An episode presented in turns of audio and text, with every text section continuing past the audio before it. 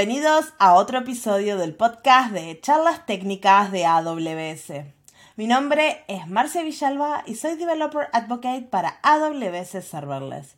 Y hoy, otra vez, me dejaron sola. Pero esta vez, Javi me dejó sola para siempre. Otro co-host que se nos va. ¡Ah! Sí, Javi eh, dejó AWS, el último día fue después del Summit de Madrid, pero si lo siguen en Twitter, seguramente van a seguir recibiendo noticias de AWS y datos porque se fue a una startup a seguir haciendo lo que a él le gusta. Y quien nos dice que no lo tengamos de invitado en el futuro. Si quieren seguir a Javi y ver sus nuevas aventuras, eh, su Twitter se los dejo en la descripción del episodio. Pero una cosa importante, quedó la posición de Javi vacía.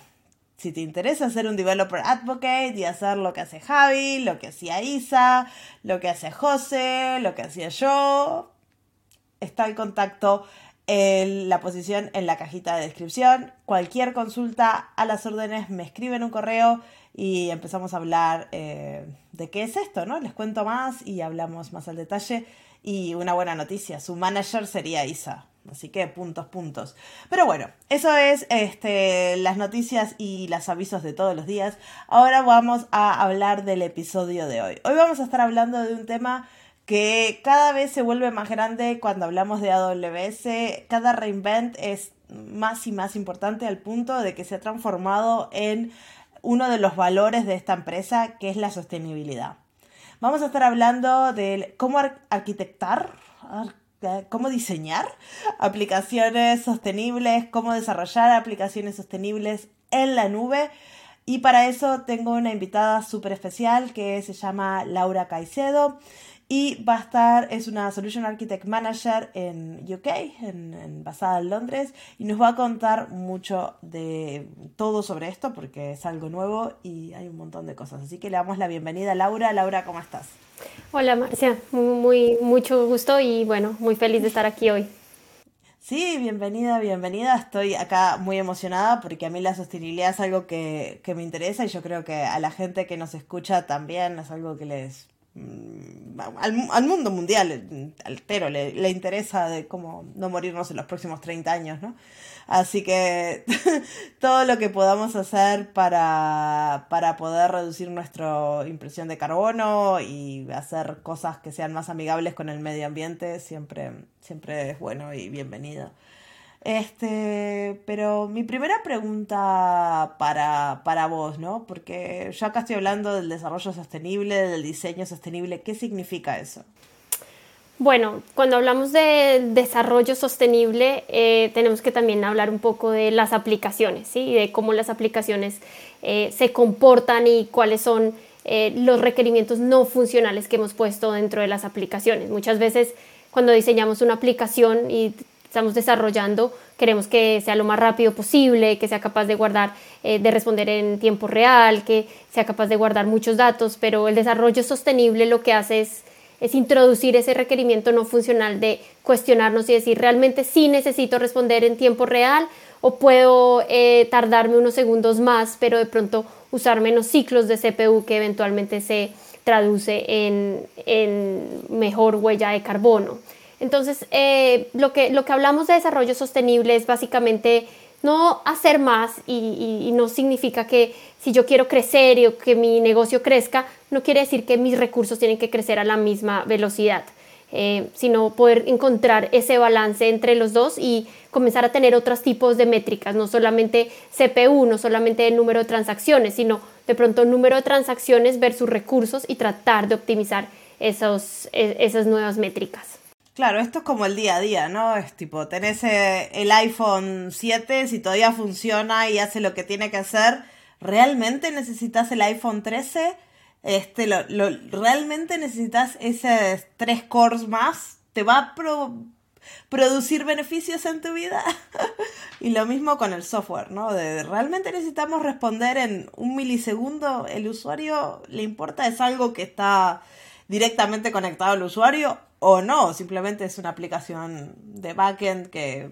Eh, eh, Un ejemplo que das del iPhone es, se ha venido traduciendo en las aplicaciones, en que cada vez queremos que sean más rápidas, en que cada vez los usuarios son más exigentes, pero muy pocas veces eh, nos cuestionamos cuál es el impacto en medio ambiente de que esa aplicación sea tan rápida y si como usuarios también de que de pronto nuestros datos estén guardados por cinco años en, lo que vamos a hablar como de un almacenamiento caliente versus un almacenamiento frío y como usuario ser un poco menos exigente y decir, bueno, pues puedo esperar cinco segundos hasta que se carguen mis fotos, eh, pero la huella que deja en el medio ambiente es muy, muy grande.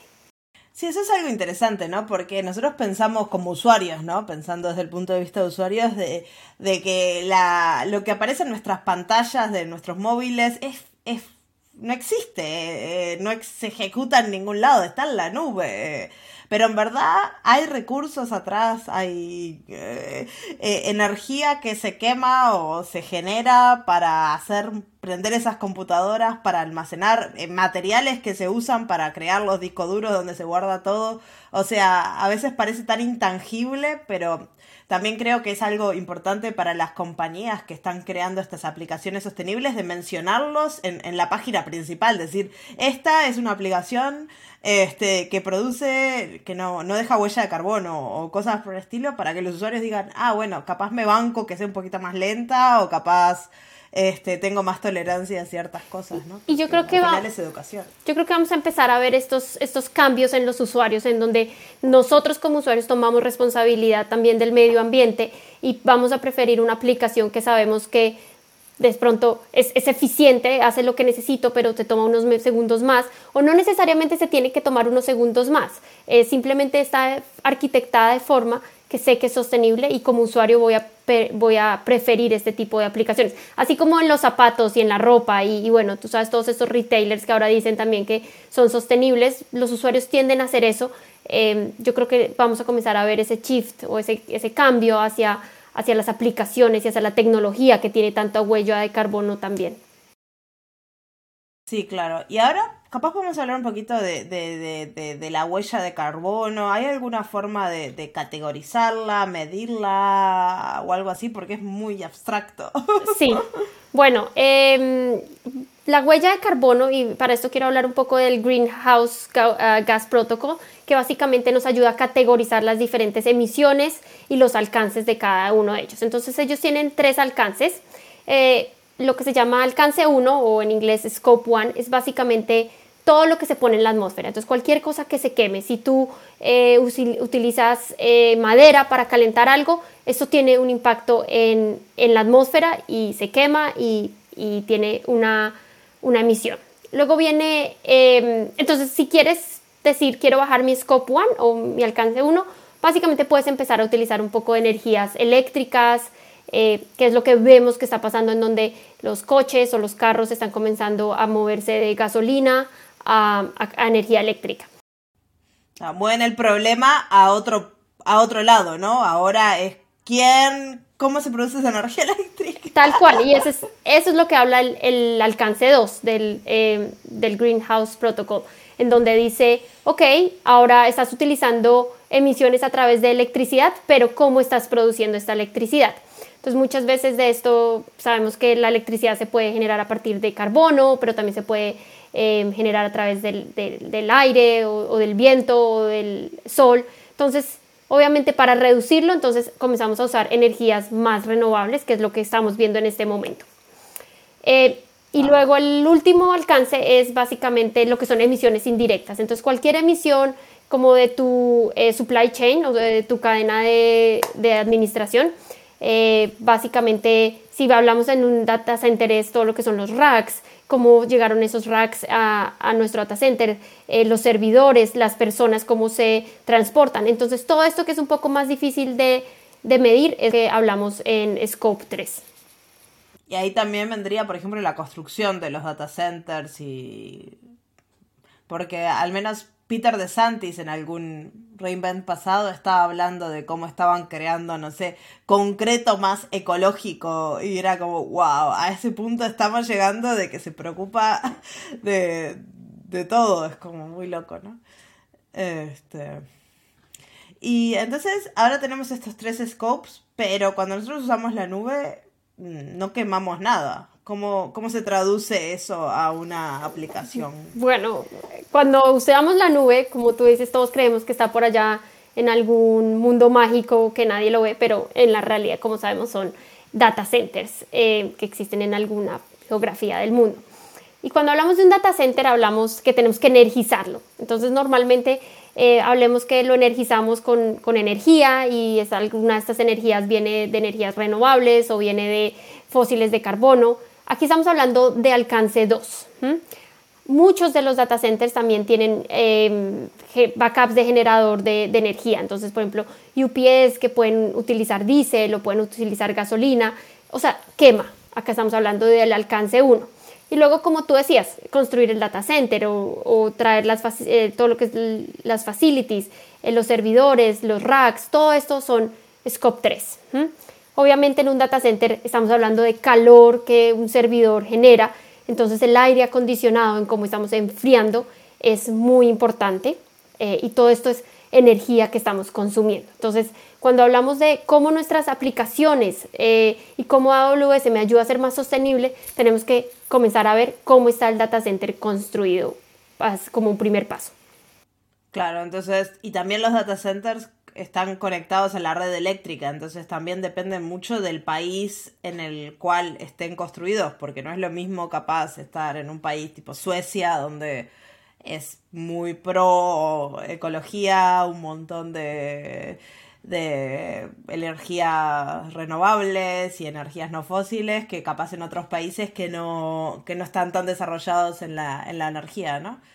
Este, Sí, tal cual. Eh, es importante no solamente, eh, entonces, cuando hablamos de un data center y sea AWS o sea un on-premises eh, y queramos saber nuestra huella de carbono, es importante lo que tú dices, saber de dónde viene la energía. Estoy comprando energía renovable, la energía viene de, fósil de carbono, qué pasa acá, cuántos están usando los, las UPS o los generadores de backup con gasolina, cómo fue construida la facilidad, que suena complejo, pero realmente eso es lo que nos ayuda a ver un poco cómo estamos dejando nuestra huella de carbono en un data center.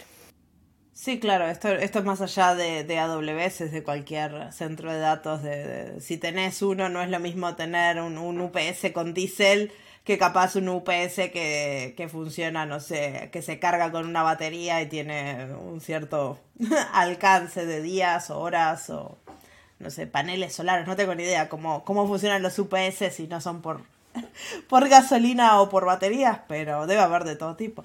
Este, y también, no sé cómo es en otras partes del mundo, pero por ejemplo acá en Finlandia vos podés ver y elegir el tipo de energía que querés comprar. Aquí en Inglaterra. Entonces igual. podés comprar.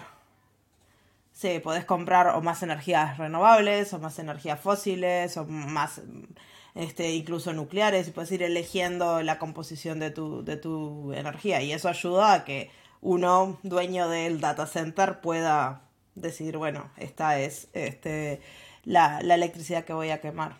¿Y, esto se puede medir o, o cómo, cómo funciona? ¿Cuánto llegan las aplicaciones? Sí, bueno, digamos que a nivel básico un data center debería poder medir eh, cuál es su, su alcance 1, alcance 2 y alcance 3. Suena un poco complejo, pero lo pueden medir. Ahora, una empresa que está eh, dentro de uno de estos data centers con una aplicación puede llegar a ser un poco más difícil en, términos generales. Eh, sin embargo, existen algunas herramientas y ecuaciones que nos ayudan a, medir esto. Eh, y cuando entremos a hablar un poquito más de AWS, te voy a contar de cómo, si estás corriendo tu aplicación dentro de AWS, cómo puedes medirlo de forma más, o cuáles son las herramientas que AWS te da para medirlo de forma más correcta. Sí, claro, es muy difícil decirlo genéricamente porque cada cual lo hace, lo hace de su forma, pero, pero sí AWS tiene, tiene una herramienta.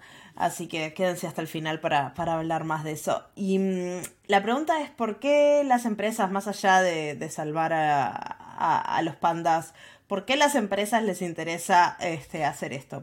Porque es algo, puede ser más caro, ¿no? Al final este, cambiar tu data center a energías renovables a veces son más caras que las energías fósiles en algunas partes del mundo. Y de, modernizar todo tu data center a un a, equipo más moderno, que, sea más eficiente eléctricamente, es bastante más caro, pero hay, hay un movimiento de, que, está ocurriendo no, no, solo en AWS, pero en otras empresas también, este, y, y también a los clientes de las diferentes empresas este, y que tienen sus propios data centers les interesa hacer esto, pero ¿por qué? Bueno, primero voy a empezar con mi respuesta hippie, eh, antes de entrar a mi respuesta tipo MBA y C-Level. eh, bueno, mi respuesta hippie es, yo creo que todos sabemos que esto es lo que hay que hacer en el mundo. Eh, ya sabemos que el calentamiento global es real, nos está afectando, eh, lo podemos ver en día a día, no solamente en nuestras ciudades, en cómo cambia el clima, sino eh, en muchas otras partes, eh, como los incendios que vemos en, en, las grandes selvas hoy en día, la falta de agua, etcétera, etcétera. Sabemos que si queremos llegar a ser cero neto para 2050 necesitaríamos básicamente plantar 1.600 millones de hectáreas de bosques y esto es cinco veces el tamaño de la India. O sea, Plantando árboles es, una, es algo muy noble, muy lindo, pero no vamos a hacer un cambio significativo. Eh, cuando vemos qué podemos hacer para un cambio significativo, aquí es donde entran las empresas, y como tú lo dices, y acá me pongo un poco la respuesta tipo MBA o C-Level, es sí, tal vez no es la forma eh, más eficiente bajar costos, eh, pero lo que pasa hoy en día es que la demanda del consumidor cada día es más grande la reputación de las empresas a nivel de qué tan sostenibles o no sostenibles son, eh, es algo que lleva mucho al, consumo o a la fidelidad de los usuarios, ¿cierto? Adicionalmente, hablando de temas económicos, los gobiernos, y, lo vimos eh, últimamente con, las grandes reuniones de, todos los eh, grandes países diciendo qué vamos a hacer para bajar eh, nuestra huella de carbono. Hay muchos incentivos fiscales para bajar costos, en donde básicamente si tu empresa entra en un programa de sostenibilidad, pueden el gobierno eh, hacerte algunas reducciones en taxes. ¿sí? Entonces, básicamente, si, si lo ves a nivel de más financiero, está qué, qué, qué tanto vas a tener fidelidad de tus clientes, eh, está el tema de PR, de que cómo te ven tus, tus usuarios. Y por último, puedes tener algunos eh, incentivos fiscales. Pero más allá me quedo con mi respuesta hippie de prefiero hacer esto porque es el bien del mundo, porque eh, queremos que nuestros hijos y los hijos de nuestros hijos tengan un, un planeta Tierra para vivir.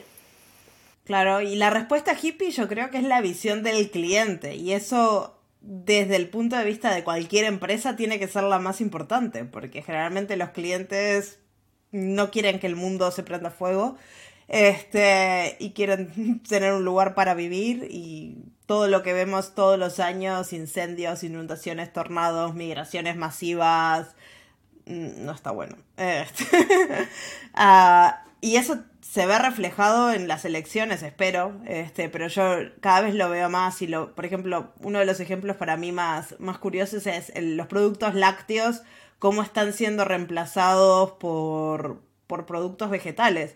Ah, capaz es un ejemplo muy tonto, pero ahora me he pasado hace cuatro semanas dando vueltas por muchas ciudades de Europa llevando este el, el serverless espresso, que es este como una cafetería serverless. Y me ha sorprendido la cantidad de gente que consume leche vegana. Es como algo que todo el mundo dice, ah, leche, sería lo más normal. En el momento que se nos acabó la leche vegana, todo el mundo, ah, no hay leche vegana. Y, y no, no es gente vegana, simplemente que sustituyeron su leche y ahora están tan acostumbrados y que, y que ya no la consumen más. Y esos son los cambios que son poquitos, pero es tanta gente y, así si lo hacemos con todo, estamos dando una señal clara como consumidores de lo que, lo que tenemos que hacer. Sí, sí, yo creo que hemos empezado a cambiar muchos de nuestras... Eh, prácticas diarias. La leche es, es, un, es, es un ejemplo muy básico de, de, algo que consumimos todos los días, pero para mí ya también es muy importante cuando compro ropa, entro a una aplicación que me dice qué tan sostenible es, es la, la, empresa ¿no? en la cual estoy comprando la ropa.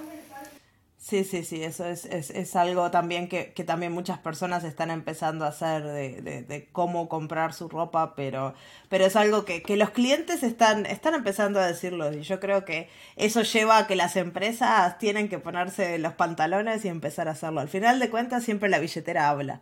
Eh...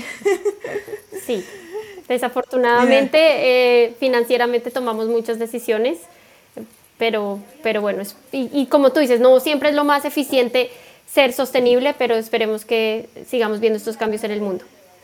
Pero la tecnología se está yendo hacia el lado. Capaz hace 15 años eh, la energía solar o las energías renovables eran re caras y ahora se están volviendo más accesibles. Lo mismo con, con los aparatos eléctricos cuando yo era chica, las heladeras te consumían un cuarto de la, electricidad de la casa. Hoy en día una heladera ni te enterás que está prendida. O sea, tienen, tienes una heladera nueva, un consumo súper pequeño, son súper eficientes. O sea, más a medida que va pasando el tiempo, los, los equipos y las, la, la, tecnología se va modernizando y, y nos va acompañando a que no sea tan difícil, ¿no? Porque como los clientes quieren productos más eficientes, la tecnología evoluciona este con eso. Entonces, sí, sí. Eh, no, no, sé si, bueno, también hago como el, el anuncio que Amazon tiene ahora su eh, aceleradora de sostenibilidad. No sé si, si lo viste. Eh, significa que las empresas que están, tienen algún proyecto de sostenibilidad, entonces pueden entrar a, esta aceleradora, que es básicamente les ayudan a formar un poco más la idea de qué es lo que necesitan hacer, qué es lo que van a hacer, les ponen mentores y bueno, durante algún tiempo tienen el acompañamiento de Amazon para desarrollar la, idea. Entonces, eh, sé que hace poco acaba de empezar un, cohort, no sé si es el primero o segundo cohort, pero bueno, igual les dejo en la cajita, como dices tú, un poco más de información en caso de que quieran desarrollar una idea sostenible. Sí, genial. Déjanos el link de la aceleradora porque es algo que no sabía y seguramente muchos de, la audiencia no, no, tengan idea y les pueda ser muy útil. Pero ya que tenemos hablando de Amazon y de AWS, ¿nos puedes contar un poquito qué está haciendo AWS a nivel de sostenibilidad? Vale. Bueno, hablemos primero de Amazon. Eh, Amazon firmó y cofundó el Climate Pledge eh, en 2019. El Climate Pledge lo que hace es que nos vamos a comprometer a hacer eh, net zero carbon para el 2040, estos 10 años antes que el Acuerdo de París. Y también nos vamos a comprometer a que ten, vamos a tener energía renovable 100% para el 2025, o sea, en, en tres años solamente. Eh, no falta nada, así es. Eh, vamos a ver eh, cómo vamos. Eh, pero la idea de, esto es que no solamente es AWS, AWS es una parte muy importante de Amazon, obviamente hablamos de los data centers, etcétera, pero esto quiere decir todo Amazon, o sea, cada vez que hacemos una entrega, cómo vamos a hacer que esas entregas sean eh, net zero carbon. Wow, esto es impresionante. Aparte, las fechas son súper cercanas. Pero sí, Amazon es una de las empresas más grandes del mundo y mueve un montón de paquetes y de logística a lo largo y ancho del mundo. Sí, y creo que tenemos una responsabilidad muy grande con el medio ambiente y bueno, estas eh, iniciativas como el Climate Pledge eh, hacen, hacen ver que el valor de Amazon no, no solamente está en los envíos, sino realmente con el medio ambiente también. Entonces, vos hablaste de los diferentes alcances para de nivel 1 a nivel 2 para mejorar la sostenibilidad, ¿no? Entonces, ¿qué estamos haciendo a nivel de nivel alcance 1, ¿no? ¿Cómo estamos trabajando para obtener energía renovable? Bueno, eh, somos el comprador más grande de energía renovable en el mundo. Eso quiere decir que eh, compramos energía solar y energía de viento a otras empresas. Eh, tenemos 310 proyectos que esperamos que eh, produzcan 42 mil gigawatts hora de energía renovable cada año. Eso es básicamente la energía necesaria para energizar 3.9 millones de hogares eh, en Estados Unidos. Eh, entonces, básicamente les voy a poner también unos links en la cajita, pero vemos que cada, cada seis meses estamos anunciando los nuevos proyectos en los cuales estamos invirtiendo y en los cuales estamos comprando energía renovable pues para llegar a esto en el 2025. Sí, una cosa que es importante mencionar acá es que la energía renovable que producimos no significa que es la que vamos a consumir nosotros. ¿Cómo funciona esto? Nosotros producimos energía renovable, tenemos proyectos que generan esta energía renovable, la ponemos en la infraestructura eléctrica y luego consumimos la energía. Entonces muchas veces esta energía la usamos nosotros, pero también favorece a las comunidades. Efectivamente, digamos que es, es, un poco más difícil energizar nuestros data centers directamente desde esto, entonces lo que estamos haciendo es poniéndolos en la red eléctrica. Entonces capaz podemos ir un poco más al nivel de lo que podemos hacer nosotros como arquitectos, como desarrolladores, eh, porque bueno, Amazon AWS se va a encargar de darnos unos data centers que están usando energía renovable, alcance 1, em, pero, pero ¿cómo podemos nosotros tener un impacto en las aplicaciones que estamos construyendo para que sean más sostenibles? Sí, bueno, eh, tenemos el, si son familiares con el Shared Responsibility Model de eh, seguridad, eh, tenemos algo muy simple.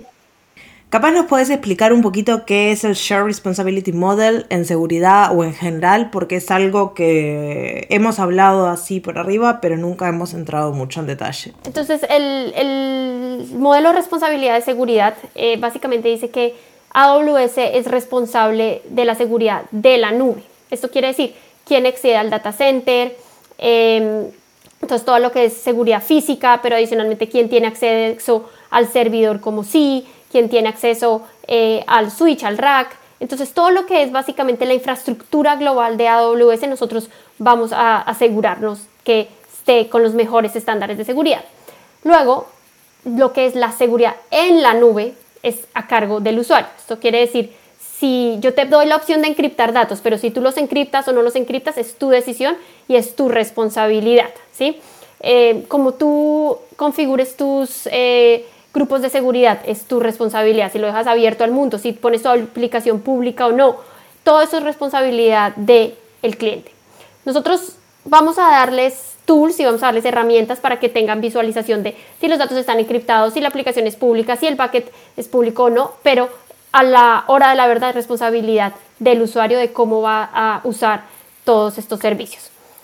Cuando hablamos de sostenibilidad pasa algo muy similar. Entonces, AWS es responsable de la sostenibilidad de la nube. Entonces, lo que hemos venido hablando, los data centers, básicamente, cómo estamos enfriando nuestros data centers, cómo hacemos eh, provisionamiento de nuestros servidores, cómo construimos nuestros data centers, em, cómo hacemos el enfriamiento, cómo eh, utilizamos nuestras UPS, todo lo que hemos venido hablando, esa es la responsabilidad de sostenibilidad de AWS. Ahora, si tú como usuario estás corriendo tu, tu eh, aplicación en AWS, ya por el simple hecho de que corras la aplicación en AWS por la forma en la que nosotros eh, somos más eficientes de energía, de la forma en la que nosotros eh, hacemos utilización de los servidores, que es mucho mayor, vas a ser 3.6 veces más eficiente que la media de un data center enterprise en Estados Unidos. Entonces, esto es simplemente como nosotros tenemos nuestra infraestructura global. Ahora, tu aplicación está viviendo en AWS, lo que es responsabilidad tuya es cómo vas a hacer sostenibilidad en la nube. Entonces, lo que te explicaba un poco al principio de eh, cuántos ciclos eh, de CPU voy a consumir, eh, cómo voy a almacenar mis datos. Voy a usar capas frías, voy a usar capas calientes.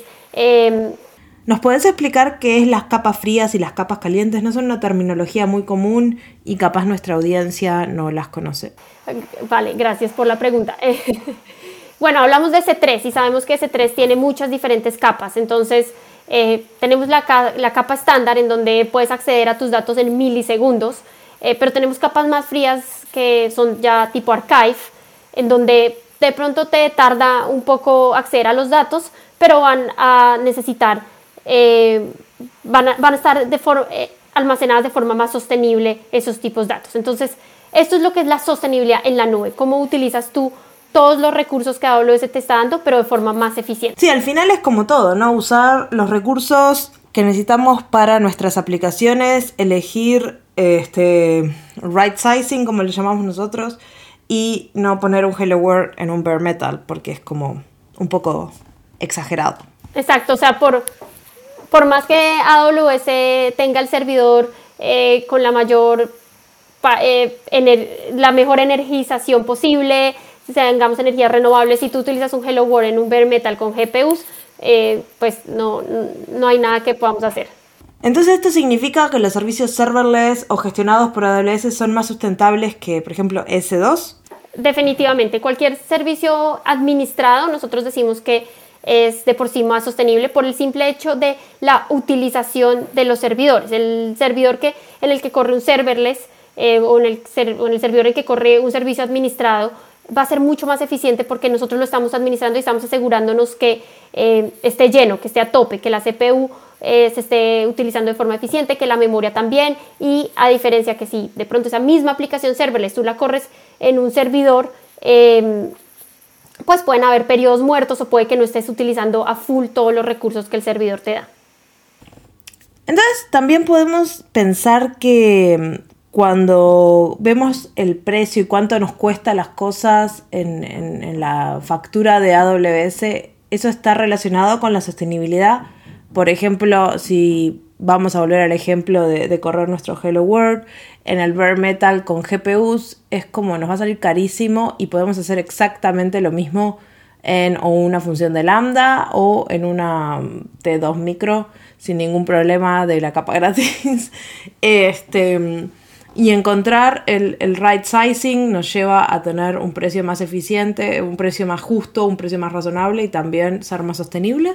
Sí, al, al fin y al cabo yo creo que el precio también nos dice cuántos recursos estás usando y a medida que pagues más es porque estás, en, en términos generales hay excepciones, pero en términos generales los recursos quiere decir que estás usando eh, mayor precio, estás usando mayores recursos. Entonces, lo que tú hablabas, un bare metal, un bare metal te va a costar mucho más. Ahora, eh, lo que hay que comenzar a, a, cuestionarnos aquí es cómo estoy en utilización de recursos y para eso probablemente em, son familiares con Trusted Advisor o CloudWatch o algunas de estas herramientas que me dice qué tan, qué tan eficiente soy al, al, consumir todos estos recursos. Y es una excelente métrica para que, es una métrica muy simple eh, financieramente en la que hemos venido diciendo por años, eh, tienen que hacer right sizing, eh, tienen tenemos que hacer cost optimization. Todo esto es una métrica simple que también puede ser em, aplicada a sostenibilidad, porque a nivel de sostenibilidad es bueno, estás consumiendo... Eh, estás consumiendo mucho menos de lo que tienes aprovisionado, de lo que estamos calentando, de lo que estamos energizando, eh, tal vez no está siendo lo más sostenible posible. Entonces, básicamente lo que tenemos que aplicar son arquitecturas de microservicios. Las arquitecturas de microservicios son muy sustentables, sostenibles, porque, por ejemplo, en el caso de la utilización, cuando tenemos un monolito, tenemos que escalar el monolito y según la ley de Pareto y muchas cosas empíricas, generalmente el 80% del tráfico va al 20% del código en nuestro monolito. Entonces eso va a hacer que, que básicamente escalemos un montón de partes de ese monolito que no necesitan escalar y estemos usando recursos que no son necesarios. En cambio, una arquitectura de microservicios o una arquitectura este, orientada a eventos o serverless con una decomposición mucho más pequeña de los problemas, vamos a escalar ese microservicio o ese componente y que va a ser el 20% de, la aplicación que va a recibir el 80% del tráfico y vamos a estar otra vez ajustándonos al, al, al tamaño correcto, ¿no?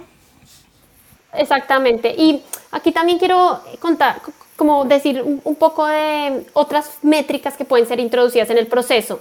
Entonces hemos venido hablando de, de CPU, de memoria, de todo esto que, que, son métricas con las que somos familiares, pero yo lo dije al principio, el crecimiento del negocio eh, no necesariamente quiere decir el mayor uso de recursos.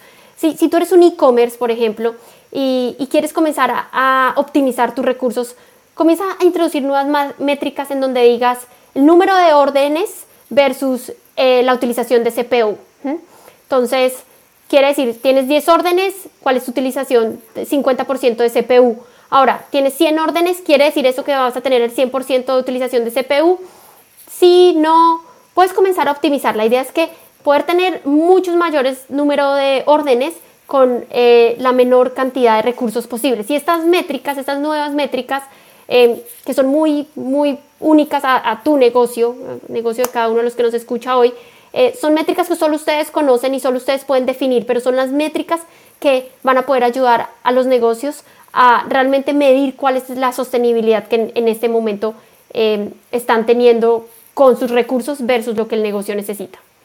Y, si te das cuenta, esta, esta conversación que estamos teniendo no es nueva, o sea, nosotros no hemos venido diciéndole a los clientes que utilicen eh, serverless, que hagan arquitecturas de microservicio, que pasen sus datos a capas frías, eh, que hagan right sizing o que hagan uso óptimo de los recursos. Todo esto lo hemos venido diciendo durante mucho tiempo en AWS. Lo que pasa es que ahora estamos dándonos cuenta que esto también no solamente ayuda a las finanzas de la nube, sino también nos ayuda en temas de sostenibilidad. Entonces, ahora que empiezas a hablar de, finanzas y de sostenibilidad, yo creo que podemos introducir el Well Architected Framework, ¿no? Porque este es un framework que hace tiempo que anda por ahí, que nos ayuda a construir aplicaciones en la nube. Este, eran cinco pilares, ahora son seis. Se agregó el pilar de sostenibilidad. Este, y este, este Well Architected Framework básicamente tiene un montón de buenas prácticas de cómo hacer aplicaciones en la nube. Capaz nos puedes contar un poquito más de este nuevo pilar. Eh, sí, si eran cinco pilares, ahora tenemos seis. Esto fue en Reinvent eh, del año pasado. Sí. Entonces los cinco pilares son la excelencia operativa, la seguridad, la fiabilidad, la excelencia de rendimiento, la optimización de costos y ahora la sostenibilidad. Sí, entonces eh, introducimos este nuevo eh, pilar que lo que ayuda es básicamente a dar mejores prácticas para que nuestros clientes puedan tener diseños escalables, pero que también sean eh, sostenibles, ¿cierto? este nuevo pilar tiene como seis primeras seis premisas principales. La primera es entender el impacto. Entonces era lo que yo decía también. Solamente tú, el que me está escuchando hoy en día, conoce cuáles son los resultados comerciales y conoce cuál es el impacto de sostenibilidad relacionado con su, eh, con su negocio. Entonces necesitan, eso, eso no es arte de magia, eso ustedes necesitan sentarse un poco, entender eh, cómo los resultados comerciales los podemos relacionar tal vez con, con con indicadores de rendimiento eh, y cómo así podemos mejorar un poco. Eh, entonces es crear esas nuevas métricas que yo creo que no es difícil, es toma tiempo y necesitamos entender muy bien el negocio para poder crear estas, estas métricas. Luego de que entendemos y sabemos qué es lo que está pasando en nuestro negocio y cómo podemos mejorar, entonces podemos tener objetividad, objetivos de sostenibilidad. En esos objetivos es básicamente a largo plazo, vamos a ver eh, el ROI, entonces el Return of Investment, eh, y vamos a decir como, ok, cuáles son esos proyectos o cuáles son esas métricas que quiero impulsar que me van a permitir invertir en objetivos de, sostenibilidad, ¿cierto? Entonces, si te das cuenta aquí, hasta el momento, muy poca tecnología hemos hablado hemos hablado más de, negocio. Entonces esto comienza a entender el negocio, en cuáles son esas métricas que quiero llevar y cuáles son los objetivos que los me, voy a comprometer. Luego de eso, entonces puedo comenzar a maximizar la utilización.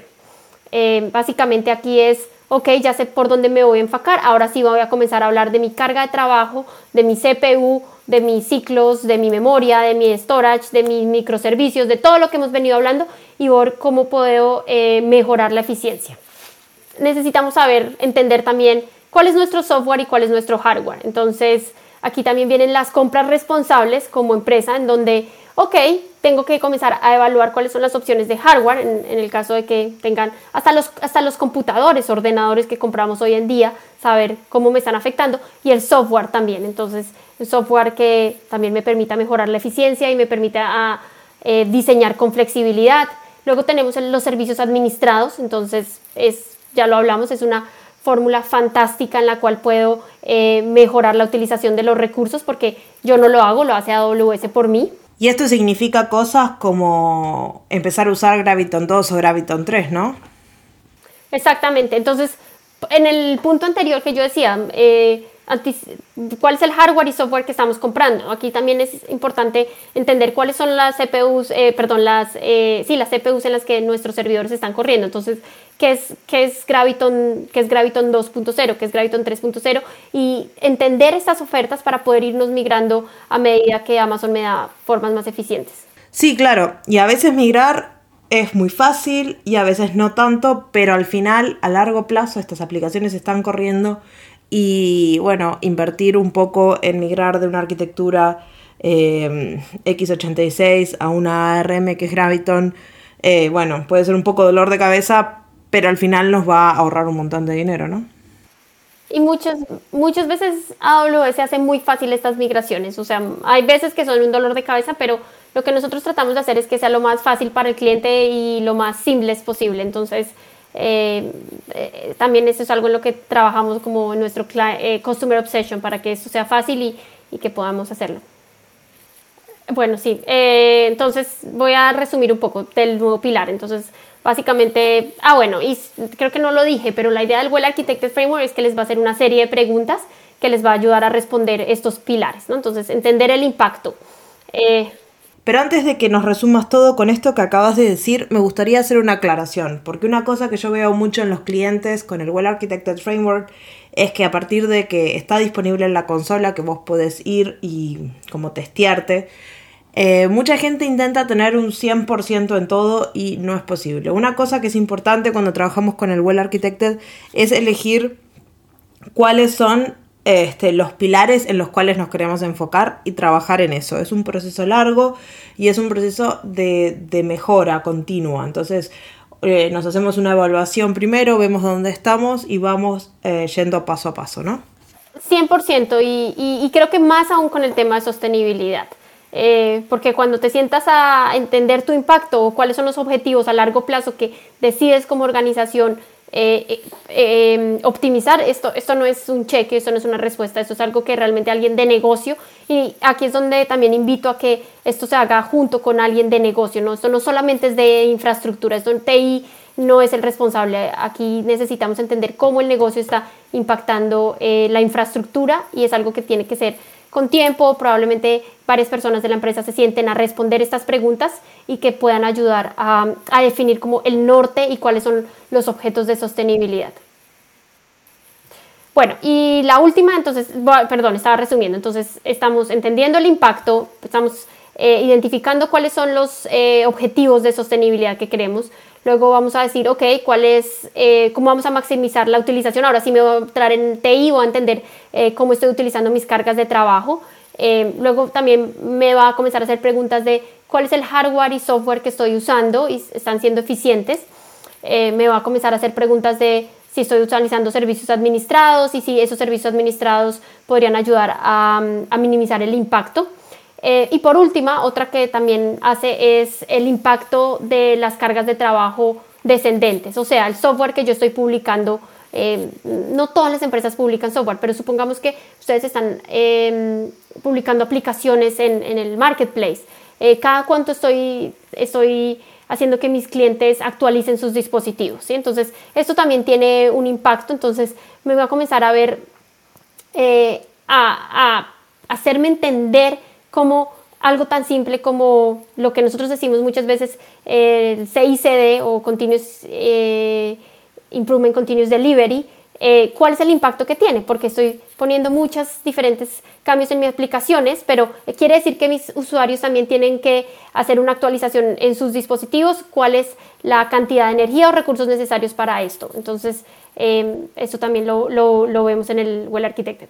Mm, esto es algo muy interesante porque en general nosotros siempre pensamos en la sostenibilidad desde el punto de vista de la organización, que tiene que ser sostenible, pero traducir esos números al cliente y poder decirle, bueno, este, esta aplicación eh, es mejor que esta otra o, esta es la huella de carbono que tiene, hacerlo visible y, y al cliente mostrarle que bueno que las decisiones por tener más una velocidad más rápida en la página o por descargar muchas actualizaciones este estás haciendo que la aplicación no sea tan buena con el medio ambiente. Entonces la gestión de recursos a nivel de, los clientes es, muy interesante. Sí, y, y, como usuarios también, o sea, yo nunca, nunca pensé cuál era el impacto que cada vez que descargo una aplicación o cada vez que actualizo las aplicaciones, nunca lo pensé hasta que leí, realmente hasta que leí el, el pilar de, del Well Architected me hizo un poco ser más consciente de cuál es eh, la energía que estoy consumiendo debido a esto, ¿no? Entonces, capaz podemos, ahora que estamos hablando de métricas y de, y de cómo mostrarle esto a los clientes, capaz podemos hablar un poco de la herramienta del Carbon Footprint Tool y, y qué mide para, para poder entender qué tan sostenibles son nuestras aplicaciones. Reinvent el año pasado anunciamos el Carbon Footprint y creo que llegó a ser eh, generalmente eh, disponible en marzo de este año. Entonces, a partir de marzo de este año, nuestros clientes tienen acceso a lo que llamamos el Carbon Footprint Tool.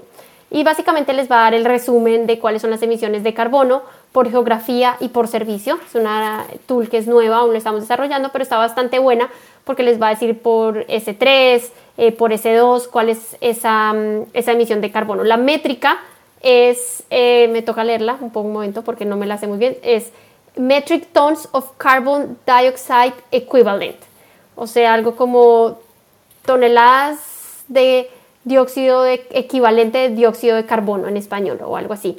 Eh, se, se, dice MTCOE2. Y básicamente únicamente va a ser scope, scope 1, alcance 1 alcance 2 de lo que decía un poco antes de eh, el, gas eh, greenhouse protocol.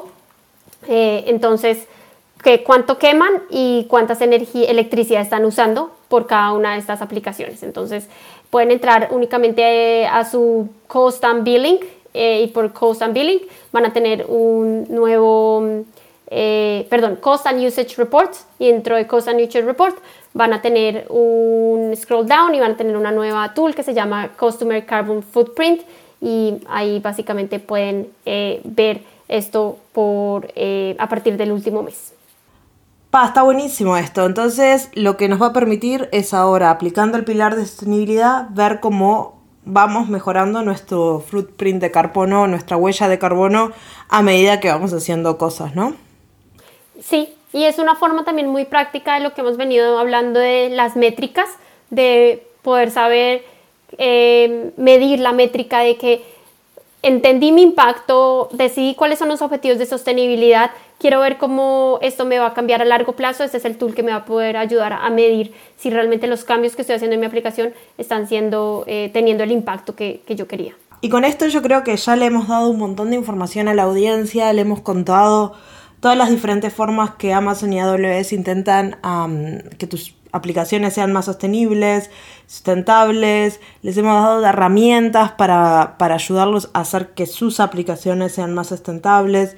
Entonces, con eso yo les quiero agradecer. ¿Algo más para agregar? Bueno, eh, decir que en la cajita les, les dejo primero lo de eh, la aceleradora de sostenibilidad, les dejo el link del Carbon Footprint, les dejo el Well Architected. Eh, y también les dejo la página de, para que se enteren un poco de lo que Amazon en general está haciendo a nivel de sostenibilidad. Si quieren saber más acerca de nuestros proyectos de energía renovable, bueno, ahí, ahí encuentran toda esta información. Genial, todos los links en la cajita de descripción. Muchas gracias y les voy a dejar también tus redes sociales por si te quieren contactar. Me imagino que como todo el mundo en AWS estás reclutando. Sí, sí, claro. Sí, si quieren, eh, estoy reclutando como, como toda la vida de cualquier manager en AWS, así que eh, sí, por favor, en Londres, eh, por favor, contáctenme. La sostenibilidad es un tema, no me considero una experta, es un tema en la cual he venido aprendiendo hace, hace un año, un poco más, eh, pero es un tema que me apasiona mucho como usuaria y como persona y por eso decidí meterme en el tema de saber qué estamos haciendo como AWS y cómo ayudar a los clientes. Entonces, háganme preguntas, pero pues también tenganme paciencia que no soy una experta. Y con eso ya está, terminamos por hoy. espero que les haya gustado este episodio. Muchas gracias Laura, muchas gracias a todos los que nos escucharon. Nos vemos en dos semanas con otro episodio del podcast de charlas técnicas de AWS. Chau, chau.